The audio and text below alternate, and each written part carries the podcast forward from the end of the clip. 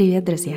Меня зовут Катерина Ленгольд, и это мой подкаст «Просто космос». В нем мы разговариваем о том, как использовать потенциал нашего мозга для того, чтобы жить замечательной жизнью. И сегодня мы будем говорить про принятие решений, про то, как находить решения в сложных ситуациях, особенно когда ты чувствуешь, что ты застрял в какой-то точке, и ты не понимаешь, что делать. Кажется, что выхода просто нет. И в этом подкасте я прям очень с предвкушением жду вашей обратной связи, потому что мне кажется, что очень интересный сегодняшний будет подкаст. Мы начнем с того, что мы поговорим про то, вообще, что происходит в нашем мозге, когда мы испытываем это ощущение, что мы застряли в одной точке, что выхода нет, вообще откуда это берется, как это работает на уровне нашей нейрофизиологии. Во-вторых, мы поговорим с вами о том, как мы можем использовать техники снижения уровня кортизола, как мы можем повлиять на нашу нейрохимию, на нейробиологию для того, чтобы открыть ворота для идей, для возможностей, для брейнсторминга, для анализа, как мы можем изменить свое состояние в то, в котором мы можем принимать решения, мы можем находить варианты. Следующий шаг после этого у нас будет инструмент, а, благодаря которому с помощью MindCard вы сможете посмотреть на проблему с разных сторон и приоритизировать разные элементы проблемы для того, чтобы вы могли подсветить то, что важно, и не пытались бороться с ветряными мельницами. И третий, последний этап будет касаться того, как выстроить из этого конкретный план действий, как создать такое первоначальное ускорение, чтобы вот эти идеи из этого брейнсторма притворить в жизнь в ближайший месяц. Вот такой вот у нас план. А, очень любопытный сегодняшний будет подкаст. Я прям предвкушаю, предвкушаю. Начнем с чего? Начнем сначала, начнем с мозга и с вот этого состояния, когда мы чувствуем, что мы застряли в одной точке, когда понятно, что ничего не понятно, когда кажется, что выхода нет. Что важно понимать? Что когда мы находимся в этом состоянии, когда мы не видим вариантов, а, а все, что мы видим, это вот один единственный сценарий, который нас не очень, может быть, устраивает. Ну, например, а, вы чувствуете, что вы ненавидите свою работу, просто ненавидите. И вот вы не видите никаких вариантов для себя, кроме как, ну, что, надо увольняться. И вот это состояние того, что какие еще могут быть варианты? Никаких вариантов. Вот все. Вот, вот есть и есть. И вас это супер фрустрирует. Вы чувствуете себя загнанным в угол. Вы понимаете, что а уйти я сейчас не могу, мне сейчас нужны деньги. И, в общем, вот, вот ты чувствуешь, что ты в углу. На что это может указывать? Это может указывать на то, что сейчас ваш мозг находится под высоким уровнем стрессовой нагрузки. Вообще, что такое стрессовая нагрузка? Стрессовая нагрузка — это любые вызовы, как позитивные, так и негативные, с которыми мы сталкиваемся, любой набор изменений, которые происходят во внешней среде, которые приводят э, нашу психику и наш организм в целом в такое состояние высокой боеготовности.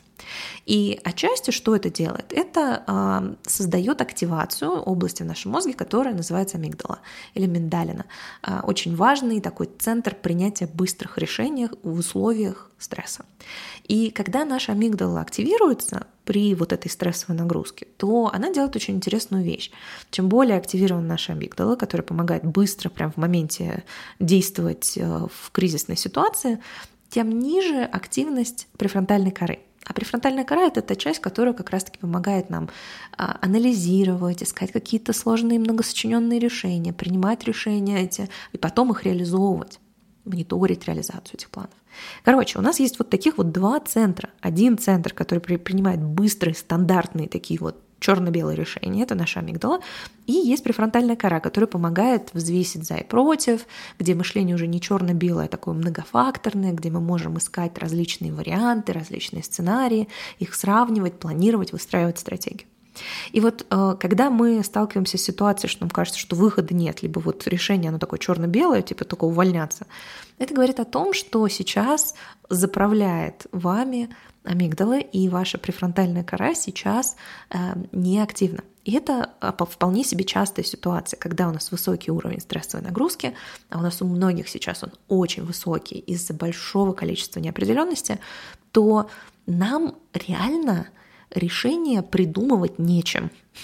Ну вот, э, если мы говорим о амигдале, то она у нее есть стандартные, такие уже записанные, как так по-простому, на подкорку варианты действий, и за пределами этих действий она не видит ничего. У нее такое черно-белое, да, вот либо работать дальше и терпеть, либо увольняться. Все, другого не дано. И э, вот эти черно-белые решения, они, конечно, очень редко бывают эффективными, очень редко они действительно полезны для нас. И э, именно из-за того, что мы находимся в этом состоянии, мы чувствуем себя загнанными в угол, что вот вариантов нет. И для того, чтобы из этого угла выбраться, нам не нужно как-то сильнее стараться, потому что часто нам кажется, ну, надо как-то вот давай соберись тряпкой и придумай. А, но физиологически это невозможно, потому что когда у нас активирована амигдала, наша префронтальная кора не вовлечена. И то место, которое обеспечивает для нас все эти когнитивные функции, оно просто не работает. Поэтому ты там старайся, не старайся, мучайся, не мучайся, у тебя ничего не получится. Поэтому первый шаг в принятии решений, в поиске решений заключается в том, что нам нужно снизить уровень активации нашей амигдалы. Способов для этого есть много и разных, но то, на чем мне хочется сейчас сфокусироваться, это способ, который касается нашего кортизола. Какая тут у нас картинка? Мы не можем принимать решения, потому что наша префронтальная кора не включена. Почему она не включена? Потому что активирована амигдала. А амигдала наша активирована из-за того, что у нас высокий уровень кортизола. Смотрите, какая интересная штука. Эти все, шту... эти все элементы, они очень связаны. Кортизол — это гормон, который вырабатывается нашими надпочечниками для того, чтобы дать нам состояние такой алертности, чтобы мы могли быстро реагировать. Это такой вот гормон для быстрого реагирования. Он нам очень нужен для того, чтобы, сталкиваясь со стрессовыми ситуациями, мочь быстро из них вырулить, да, буквально убежать от них, да, спастись. И кортизол супер полезная штука, которая вырабатывается постоянно. Он, у него есть такие естественные функтуации в течение дня. Но когда мы сталкиваемся со стрессовой нагрузкой, то уровень кортизола очень резко повышается. И это дает нам, собственно, возможность с этим стрессором справиться. И здесь есть два очень важных нюанса, которые нужно понимать. Первое. Когда у нас повышается уровень кортизола, он оказывает влияние на нашу амигдалу. И амигдала становится более чувствительной. То есть, как только мы повышаем уровень кортизола, мы повышаем вероятность того, что наша амигдала снова стригерится и снова начнет а, создавать следующий цикл стресса. Чем больше кортизола, тем выше вероятность, что будет активирована амигдала, и тем ниже вероятность, что будет активирована префронтальная кора. Второй момент заключается в том, что кортизол, а, он не исчезает из нашего организма моментально. Если мы столкнулись с каким-то стрессором, а часто мы сталкиваемся со стрессором много раз в день, то скачок кортизола, который происходит, а, он приводит к тому, что в нашей крови появляются молекулы кортизола, да, и они влияют на наше состояние. И вот период времени, период полураспада кортизола, который требуется для того, чтобы вывести половину кортизола из нашего а, кровотока, составляет примерно от часа до полутора. Это значит, что для того, чтобы вывести почти полностью весь кортизол, который у нас выработался в ответ на какую-то стрессовую нагрузку, то есть ну, где-то 95%, чтобы вывести, нам нужно 6 часов. Давайте сейчас посмотрим на это еще раз внимательно. Значит, мы столкнулись с какой-то стрессовой ситуацией, а я убеждена, что каждый из вас регулярно с ними сталкивается. У нас подскочил уровень кортизола. Так? Он подскочил, и он остается высоким в течение 6 часов. Так?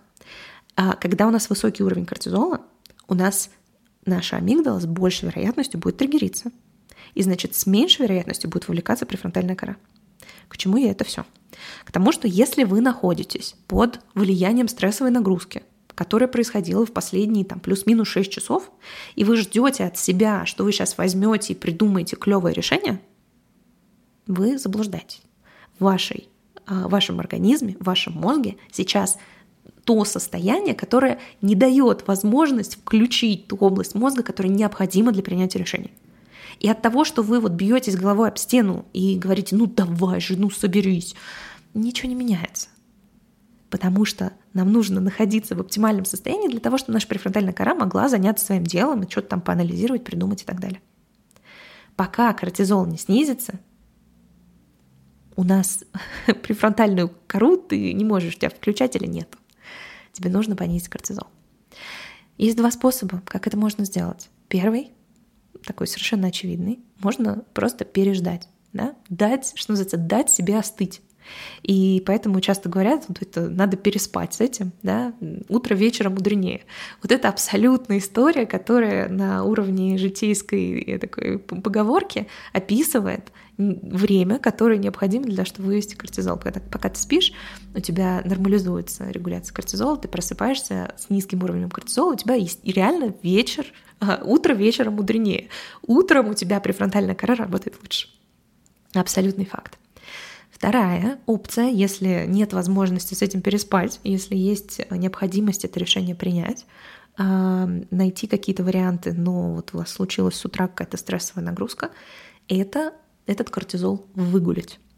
А, очень интересное есть свойство у нашего организма, когда мы а, создаем для себя среднюю и низкоинтенсивную физическую нагрузку. Ну, то есть примерно такую, какая вот если ты идешь таким быстрым шагом, да, либо йога, пилатес, то есть у тебя не зашкаливает при этом сердце, да, то есть у тебя э, уровень сердцебиения резко не повышается. Это тот уровень нагрузки, при котором вы можете комфортно разговаривать, поддерживать э, беседу с человеком, у вас не сбивается дыхание. Так вот, при таком вот уровне э, невысокой интенсивной, такой средней, низкоинтенсивной физической нагрузки, а, кортизол, который есть в крови, он э, ресайклится, вырабатывается быстрее. При этом, если вы будете более интенсивную нагрузку делать, то это приведет к повышению уровня кортизола. То есть он и вырабатывается быстрее, и вырабатывается дополнительно еще. А вот при низкоинтенсивной нагрузке у тебя уровень кортизола падает. И благодаря этому ты можешь уже не за 6 часов его выработать, а за час, два, три. У всех будет индивидуально, сильно зависит от, от вашей гормональной системы, но тем не менее скорость а, распада а, и вывода кортизола из нашего кровотока будет повышаться, если мы пойдем погуляем, если мы пойдем позанимаемся а, йогой. И это очень-очень, ну, многие делают это вот интуитивно, но теперь вы понимаете, почему это работает. Потому что вы снижаете уровень кортизольной нагрузки. Снижая уровень кортизольной нагрузки, вы снижаете чувствительность амигдалы. Снижая интенсивность активации амигдалы, вы повышаете включенность префронтальной коры, которая вам как раз-таки нужна для того, чтобы принимать решения и искать варианты. Поэтому шаг ноль, если угодно, а, с которого нужно начать, это снижение уровня кортизола до того, как вы пойдете какие-то решения принимать. Иначе вам их будет принимать нечем. Нам нужна префронтальная кора, понимаете, друзья? Итак, мы с вами выгулили наш кортизольчик или переспали с этой, с этой историей. А, утро вечера у нас а, мудренее, утро настало. Следующий шаг, который нам нужно сделать, это поизучать саму проблему. Очень часто а, мы пытаемся найти решение очень многофакторной задачки. Вот вы наверняка из школы помните, что чем больше в уравнении переменных, тем сложнее его решать. Если в уравнении одно, одна переменная, то решать его просто элементарно. Добавляем переменные, и мы нелинейным образом усложняем себе жизнь. Большинство жизненных проблем, они очень-очень-очень многофакторные. Ну вот, например, история с «я ненавижу свою работу». Наверняка у этой проблемы есть много факторов. Ну, например, мне не нравится, как, э, какие задачки я решаю. Да, они скучные, они непонятные. Мне раздражают мой босс, да, мне не хватает обратной связи, меня бесит микроменеджмент не знаю, у нас конфликты в коллективе, э, коллаборация так себе, э, я не знаю, я дофигища работаю, у меня вот мой баланс работы, отдыха никакой, э, гибкости нету, засиживаюсь на работе, черт знает сколько, не знаю, не разделяю ценности компании, сами задачки не дают мне роста. Понимаете, у любой проблемы, ну, практически у любой проблемы, за исключением вот каких-то совершенно мелочей, но вряд ли у вас за них сильно будет затык, они очень многофакторные. В этих уравнениях много переменных. И если вы пытаетесь решить эту проблему в лоб, да, вот вы смотрите на это уравнение, пытаетесь найти значение каждой переменной перебором, у вас не получится решить это уравнение. Или, по крайней мере, это займет ну, невероятное количество времени. Вам нужно эту проблему декомпозировать. Вам нужно в ней увидеть элементы. И нет ничего, что я любила бы также для этой задачки, чем майнд-карты. Потому что майнд-карта — это инструмент, который дает возможность структурно анализировать происходящее. И плюс он добавляет визуальный компонент, который дает возможность включить наш зрительный кортекс. А у нас зрительный кортекс у людей большой, классный, мощный, грех не воспользоваться. Поэтому, когда мы решаем проблему не просто абстрактно, а когда мы ее приземляем в структуру и уж в идеале мы ее превращаем в mind-карту, то это дает нам возможность смотреть на ситуацию с разных сторон, и для следующего шага нам это очень пригодится. Как я предлагаю это делать? берете любой инструмент для создания mind-карт. Я использую программу, она называется X-Mind. У нее есть бесплатная версия, есть платная. Вообще программ миллион и маленькая тележка не принципиально вообще, какой вы пользуетесь, потому что mind-карту, которую вам предстоит делать, она совершенно элементарная. Значит, на старте вот такое ядро да, вашей майнд-карты — это, собственно, проблема, с которой вы столкнулись. Например, я ненавижу свою работу. Дальше веточки идут от этой вот главной темы — и э, вы указываете основные категории, которые вас не устраивают.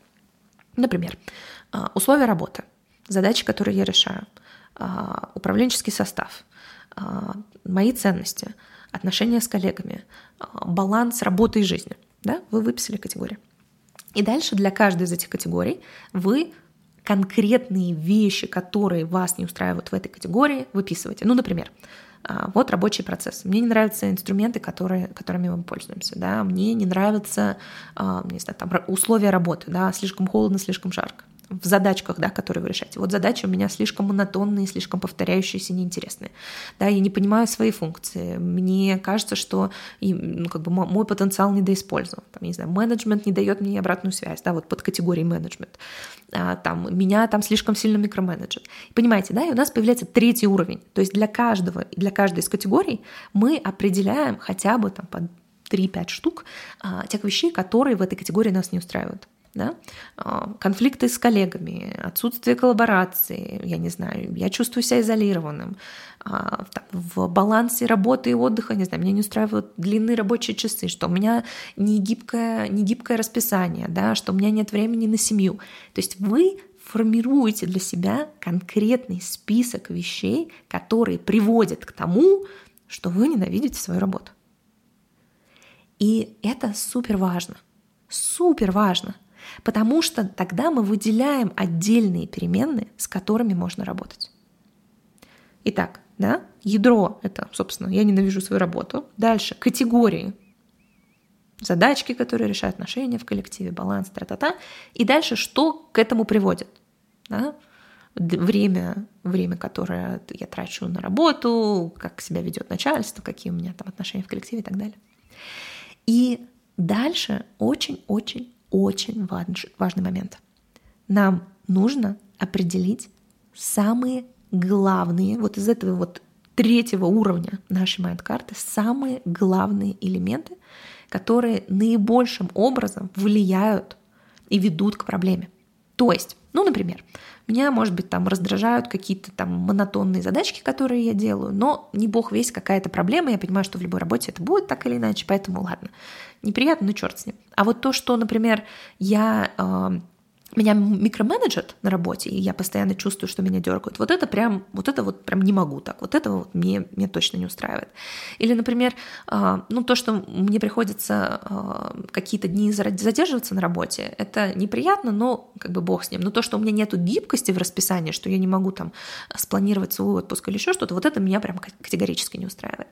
И вот из списка всех тех вещей, которые приводят к вашему недовольству работой, я вам рекомендую выделить лучше одну вещь, самую главную, а максимум три, то есть вот от одной до трех, лучше ближе к одной, чем к трем, которые оказывают наибольшее влияние на то, что вы вот ненавидите эту свою работу. И из, из этого наш следующий шаг формируется. То есть вот мы изучили проблему, изучили, что на нее влияет, и что здесь самое главное. И наш финальный шаг — это найти решение уже для вот этих элементов. Ну, например, мы для себя определили три главные проблемы. Меня не устраивает отсутствие ясности в моих обязанностях, меня не устраивают конфликты с коллегами, и меня не устраивает то, что я работаю э, очень много по времени, длинный у меня э, рабочий день, э, часто задерживаюсь. Вот эти три вещи, допустим, вы выделили для себя как самые-самые главные. И ваша задача выстроить для себя список задач, задач, которые вы можете выполнить в ближайшие три недели. очень важно, не когда-нибудь никогда, а вот прямо в ближайшие три недели, которые помогают справиться с этими ситуациями. Например, вас не устраивает то, что вы вынуждены задерживаться на работе. Какие могут быть задачки? Задача номер один – провести аудит времени. В течение дня записываем, на что я трачу время, и для этого понимаем вообще, из чего сейчас состоит мое расписание. Второе. Смотрим, на что я трачу время, на какие активности, которые, возможно, не нужны, которые могут быть упрощены, может быть, они могут быть делегированы. Третья задачка. Мне нужно определить из своих сейчас рабочих задачек общий список и определить, какие из них важны. Четвертая задачка. Мне нужно встретиться с моим руководителем для того, чтобы показать этот список, показать, где я могу оптимизировать, где я не могу оптимизировать, и обсудить, какие могут быть адекватные ожидания от меня, чтобы я успевала это сделать в рабочее время. Видите, тогда у вас есть конкретные штуки, которые требуют час здесь, час здесь, час здесь, которые вы реально можете взять и сделать и повлиять на этот компонент – Возможно, не полностью его элиминировать, но у вас появляется возможность влиять на ситуацию. Когда вы будете этот список составлять на ближайший 21 день, он же спринт трехнедельный, я думаю, вы тут его уже узнали, то очень важно, чтобы вы на себя не нахлобучили какое-то безумное количество задачек. Я вам советую ориентироваться на общий бюджет времени на все эти задачки 10 часов. То есть чтобы вот все, что вы там навыписывали себе на ближайшие три недели, чтобы можно было сделать адекватно за 10 часов. То есть это 3-4 часа в неделю у вас будет на, это, на эти задания. Это реально встроить в жизнь. Да, это приблизительно, это, это маленький кусочек от вашей, вашего общего времени жизни, от вашего общего рабочего времени, и благодаря этому вы можете это встроить. Если вы возьмете огромный список и будете пытаться влиять сразу на много факторов, то у вас просто это в вашу реальность не впишется. И тогда весь этот ваш списочек, он будет, конечно, может быть классный и всеобъемлющий, но в реальность он никак не попадет. Поэтому нам здесь важно сохранять адекватность. Мы можем решать проблемы, но не все и не сразу, и не одномоментно. На это нужно время, потому что остальная жизнь же никуда не девается от того, что у вас новые задачки появились, связанные с решением этой проблемы. И последний элемент, который вам нужно будет сделать, очень важный. Из этого списка вам нужно сделать хотя бы одну вещь в ближайшие 24 часа. Объясню почему. Когда мы составляем этот список, решаем эту проблему, скорее всего, вы почувствуете ощущение такого предвкушения, ощущение того, что вот оно, вот оно, и да-да-да-да-да, и ты, ты чувствуешь эту возможность, это дает всплеск дофамина, и этот всплеск дофамина долго не продлится. И им бы хорошо воспользоваться. Им бы хорошо воспользоваться для того, чтобы сойти с мертвой точки и создать вот это первоначальное ускорение. По-английски momentum. Да, чтобы создать вот эту вот первоначальный сдвиг с мертвой точки. Это очень важная штука, потому что сдвинуться с мертвой точки — это самое главное усилие с точки зрения нашей психики. То есть как только объект начинает двигаться, да, тело, которое начало свое движение, оно продолжает свое движение. И вот это ускорение первоначальное — это самая сложная вещь, да, преодолеть это сопротивление и начать. Поэтому хорошо бы вот этот первый всплеск дофамина не, не потратить впустую, а использовать для того, чтобы сдвинуться с нулевой отметки и сделать хотя бы первую, пусть 10-минутную задачку из вашего списка. Ну что, друзья, вот такая вот у нас история, вот такой вот пошаговый алгоритм. Я его сама использую, очень его люблю, помогает даже в очень сложных ситуациях, и в бизнесе, и в отношениях, и куда, куда ни плюнь, везде это работает. Давайте подсоберем. Мы с чего начали? Мы поговорили про то, почему мы вообще в первую очередь чувствуем себя застрявшими в одной точке. Происходит это из-за того, что активируется наша амигдала. Она у нас дама такая черно-белая, поэтому мы новых решений не видим, и часто нам кажется вот черное либо белое, пало и пропало. Соответственно, наша задача для того, чтобы выйти из этого угла, в который мы себя загнали, наша задача активировать префронтальную кору. Это не произойдет, пока мы не деактивируем амигдалу, а амигдала не деактивируется, пока у нас не снизится уровень кортизола. Мы поговорили с вами про период полураспада кортизола, и что ему нужно время для того, чтобы после стресса вернуться в нормальное состояние. Часто у нас мы вообще никогда практически не возвращаемся в нормальное состояние, у нас один стрессор с другим и третьим погоняет. Поэтому нам необходимо создать пространство для того, чтобы этот кортизол вывести. Это можно создать либо просто временем за счет сна, отдыха, либо этот процесс можно немножко ускорить за счет спорта, за счет низкоинтенсивной физической нагрузки, пойти погулять, например. Как только вы входите в то, что я называю интеграционным состоянием, как только ваша префронтальная кора начинает включаться, вы можете позволить себе следующий шаг, который представляет себя анализ проблемы, ее изучение. И сделать это полезно с помощью майнд-карты. Вы структурируете саму проблему, большую, многофакторную, и разбиваете ее на факторы, Например, я ненавижу свою работу, что я в ней конкретно ненавижу? Какие-то задачки, отношения в коллективе, баланс моего времени.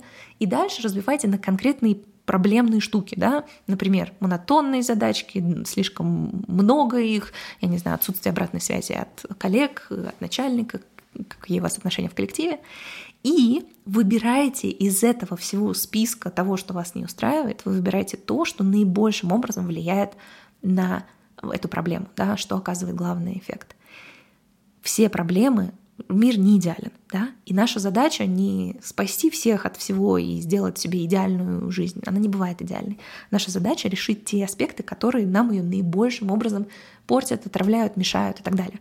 Поэтому мы выбираем самое главное и максимум три, лучше один-два, а, и составляем план действий на ближайший 21 день из конкретных задачек, благодаря которым мы можем порешать эту проблему чтобы этот план был реализуем, чтобы он был реалистичен, я вам советую, чтобы общий бюджет времени на эти задачки не превышал 10 часов.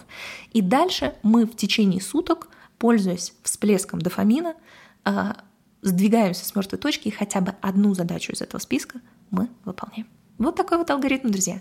Мне очень будет интересно, что вы думаете по этому поводу. Мне очень будет интересно, если вы поделитесь э, своими экспериментами. Может быть, у вас есть проблема, которую вы давно хотите решить, которая вас мучает. Вы должны понимать, что вот такие нерешенные проблемы, у нас много таких, висюки называю, э, которые э, вот они в, мы в застрявшем таком состоянии в них, э, они забирают кучу энергии, потому что они никуда не деваются, мы их думаем и занимаем этим нашу когнитивную емкость.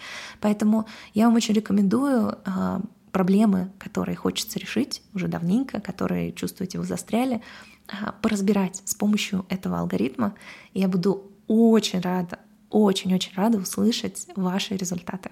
Если вы еще не в телеграм-канале моем а, Катерина Лингольд, то ссылка а, будет в описании подкаста. Если вы уже слушаете это в моем телеграм-канале, здорово, очень этому рада. На этом все на сегодня, друзья. Я вас очень крепко обнимаю, очень надеюсь, что наша сегодняшняя встреча оказалась для вас ценной и полезной. Обнимаю, пока-пока.